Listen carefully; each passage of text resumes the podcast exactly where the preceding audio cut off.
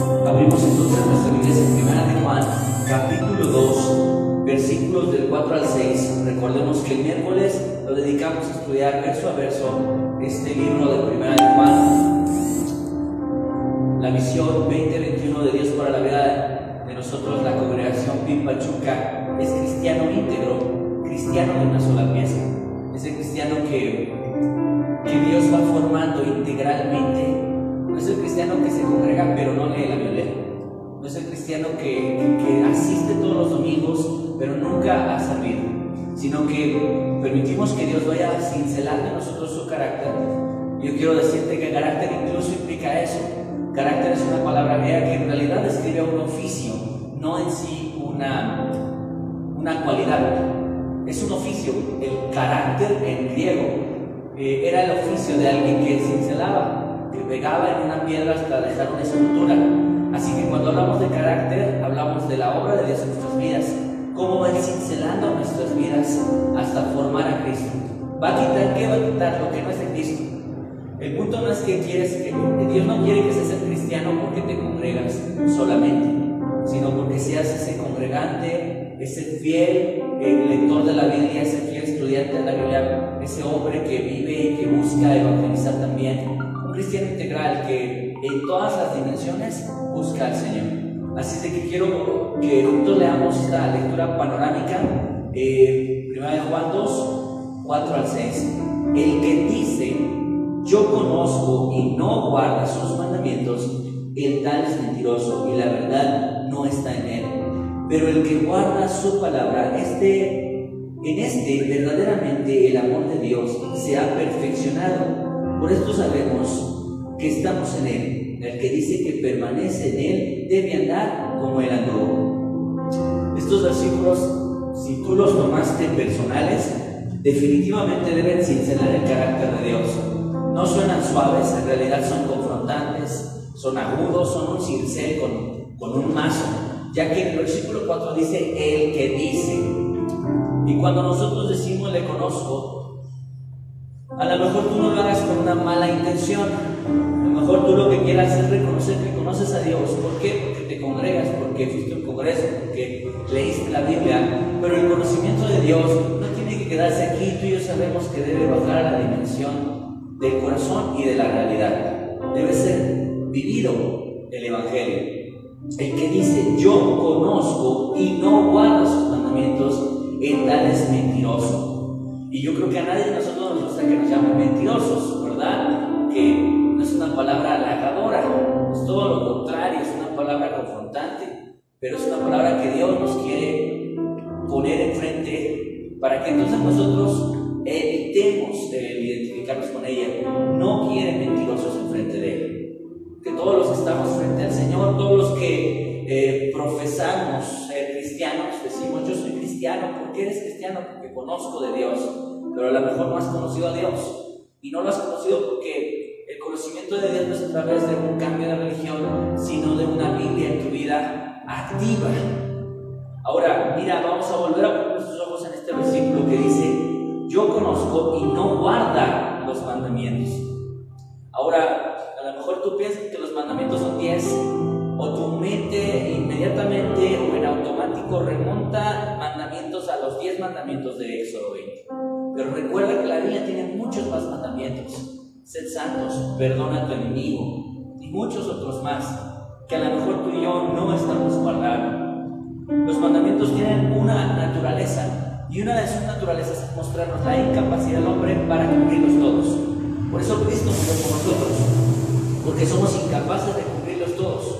Pero cuando estamos en Cristo, todo lo que Dios va acompañándonos como ese paracleto, ayudador, que va trayendo el poder, la opción, la capacidad, todo lo que se necesite para que tú y yo podamos no solamente guardarlos, vivirlos, sino también disfrutar del beneficio del cumplimiento de sus mandamientos.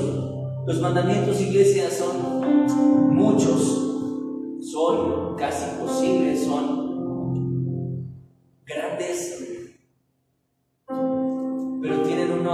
naturaleza en ellos. Su naturaleza es también mostrar el amor del hombre hacia Dios. Dice, el tal es mentiroso y la verdad no está en él. No está en él. Dios no quiere que sepamos la verdad, sino que nosotros estemos en la verdad. Muchas personas saben la verdad, el enemigo sabe la verdad, el diablo sabe la verdad. Dios no solo quiere que tú conozcas la verdad, Dios quiere que vivamos, que estemos en la verdad. Una vez más, fíjate, el final del versículo 4 dice, la verdad no está en él. Yo conozco a Dios, pero mejor Dios no está en mí. A lo mejor tus conocimientos acerca de Dios son muchísimos, tanto como los de los fariseos o más. Pero recuerda que los fariseos conocían mucho de Dios, pero Dios no estaba en ellos.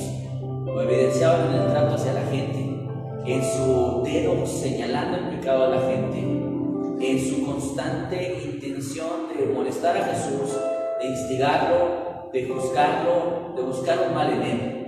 Evidentemente los, los fariseos no eran hombres quienes vivían en la verdad, eran hombres que sabían la verdad pero no la vivían. Jesús mismo dirigiéndose a todas las masas, a toda la gente que lo rodeaba, señaló a los, a los,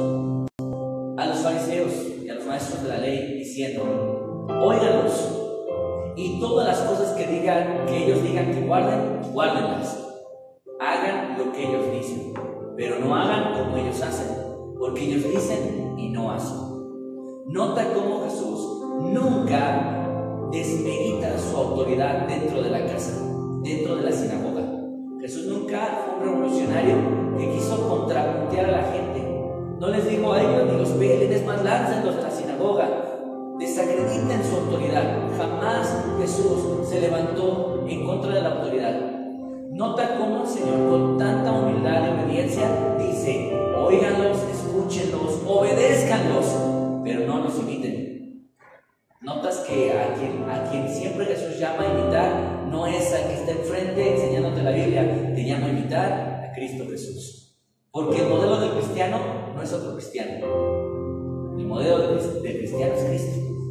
Si tú ves a un cristiano elocuente, sabio, noble, si tú lo miras y lo imitas, sería que estás actuando con, con bien, pero recuerda que es un hombre. No deja de ser un hombre, puede fallar como hombre que es.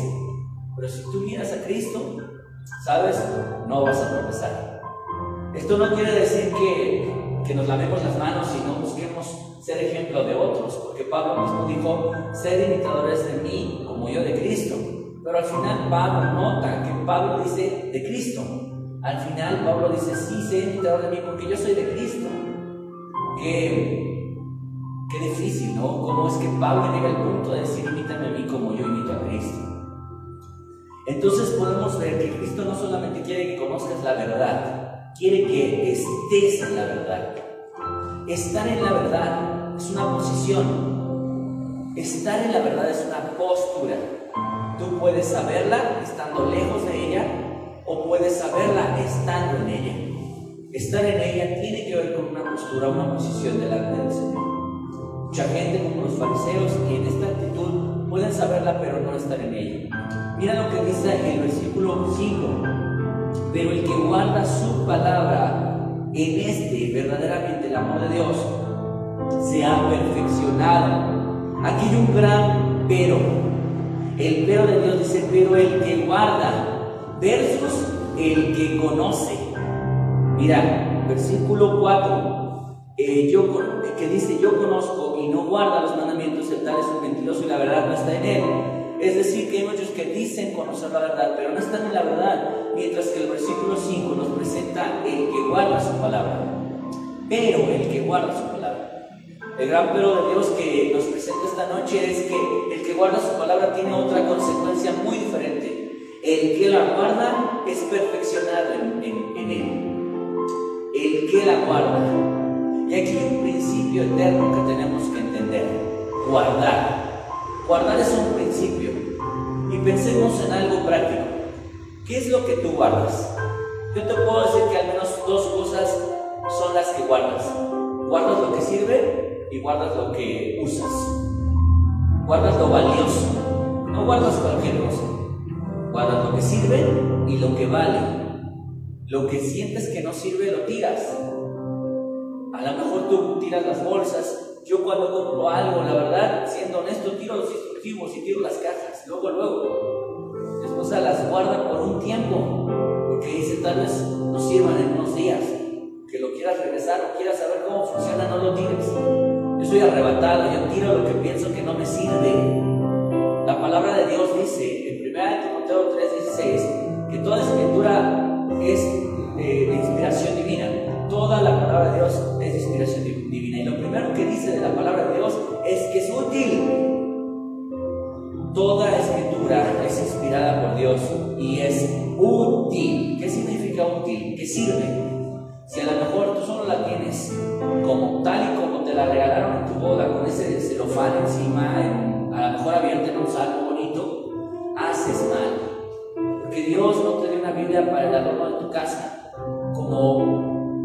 amuleto para echar fuera las malas vibras. Dios entregó en tus manos una Biblia para que la leas, la creas y la vivas. Si tú la lees, te haces sabio. Si la lees y la crees, te haces salvo. Pero si la lees, la crees y la vives, te haces santo. Es un principio eterno. Tenemos que creer que la Biblia en nuestras manos es mucho más que un objeto, mucho más que un libro sabio, mucho más que un adorno. La Biblia es la verdad de Dios en nuestras vidas. Entonces, ¿qué es lo que guardas? Debes guardar la Biblia porque sirve. Debes guardar la Biblia porque es valiosa en sí misma. A lo mejor tú guardas más una camiseta firmada por algún futbolista que lo que guardas la Biblia. A lo mejor guardas más dinero que lo que guardas la Biblia. Guardar la Biblia no significa que la tengas en un cajón guardada. Guardar es por, por el valor que le tienes. Guardarla es porque tienes un valioso concepto de ella y que en ella encuentras valores y riquezas. Riquezas tales como la paz, la unción, la sabiduría. La sabiduría proviene de la Biblia.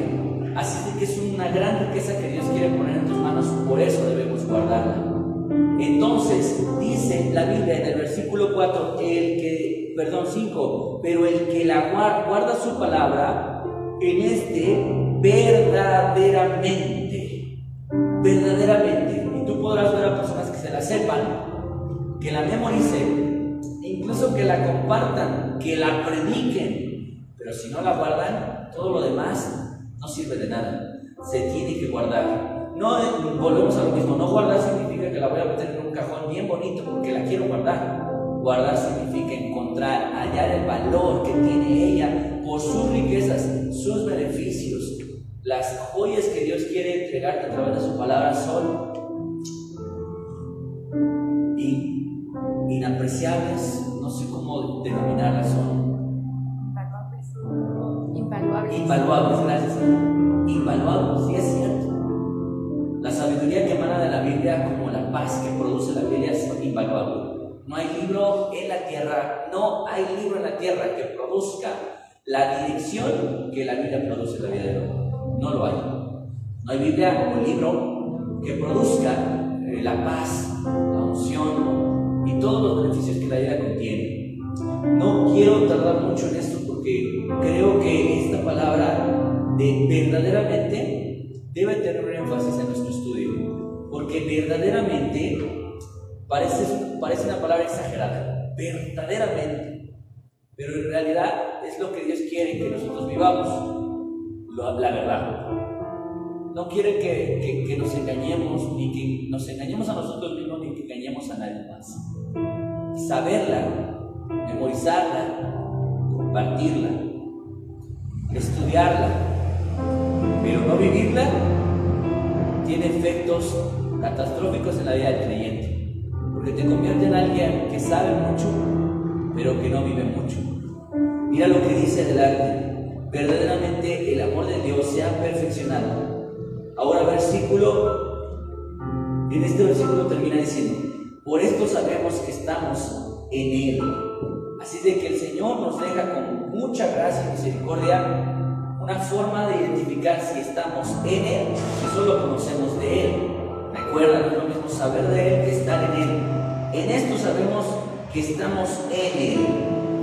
El que dice que permanece en Él debe andar como Él anduvo. Y yo creo que el andar de Dios nos lo deja súper manifiesto el Señor en sus pequeños pero poderosos años que vivió en esta tierra. Alrededor de 33 años que Jesús modeló el cristianismo modeló a Cristo, siendo Cristo. Nos ejemplificó los valores, el carácter y, todas aquellas cosas que nosotros tenemos que aspirar a hacer.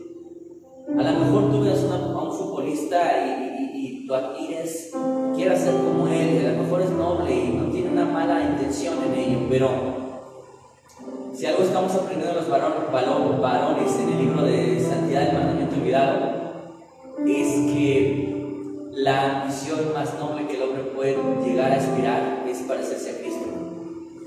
Es lo más loable, es lo más valioso, es lo más plausible que el hombre puede hacer. Quererse parecer a Cristo. Si yo quisiera parecerme un artista, para muchos sería vergüenza, para otros ridículo, para otros admirable. Pero parecerte a Cristo es la pretensión más santa que puedes tener. Quererte parecer a Cristo. Es imposible, diría tu mente, pero la Biblia siempre te va a empujar a parecerte a Cristo. A lo mejor tú admires a muchos, eh, incluso de la, de la farándula cristiana evangélica, pero la pretensión más santa que puedes tener es parecerte a Cristo. Porque parecerte a Cristo necesita del cincel que es la palabra de Dios. Necesita sí o sí del martillo que es la palabra de Dios para, para ir quitando lo que no es Cristo en tu vida. Dice, el que dice que permanece en Él debe andar como Él anduvo. ¿Y cómo anduvo el Señor? Él anduvo en santidad.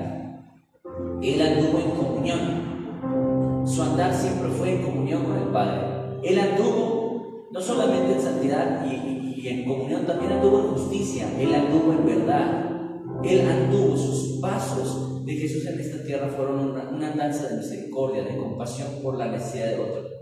Entonces, si tú y yo decimos que, que estamos en comunión con Él, que estamos en contacto con el Señor, en permanencia con el Señor, debes andar como Él anduvo. Pregunta, Jesús, ¿dónde anduvo? Te la voy a poner fácil, aunque te espine.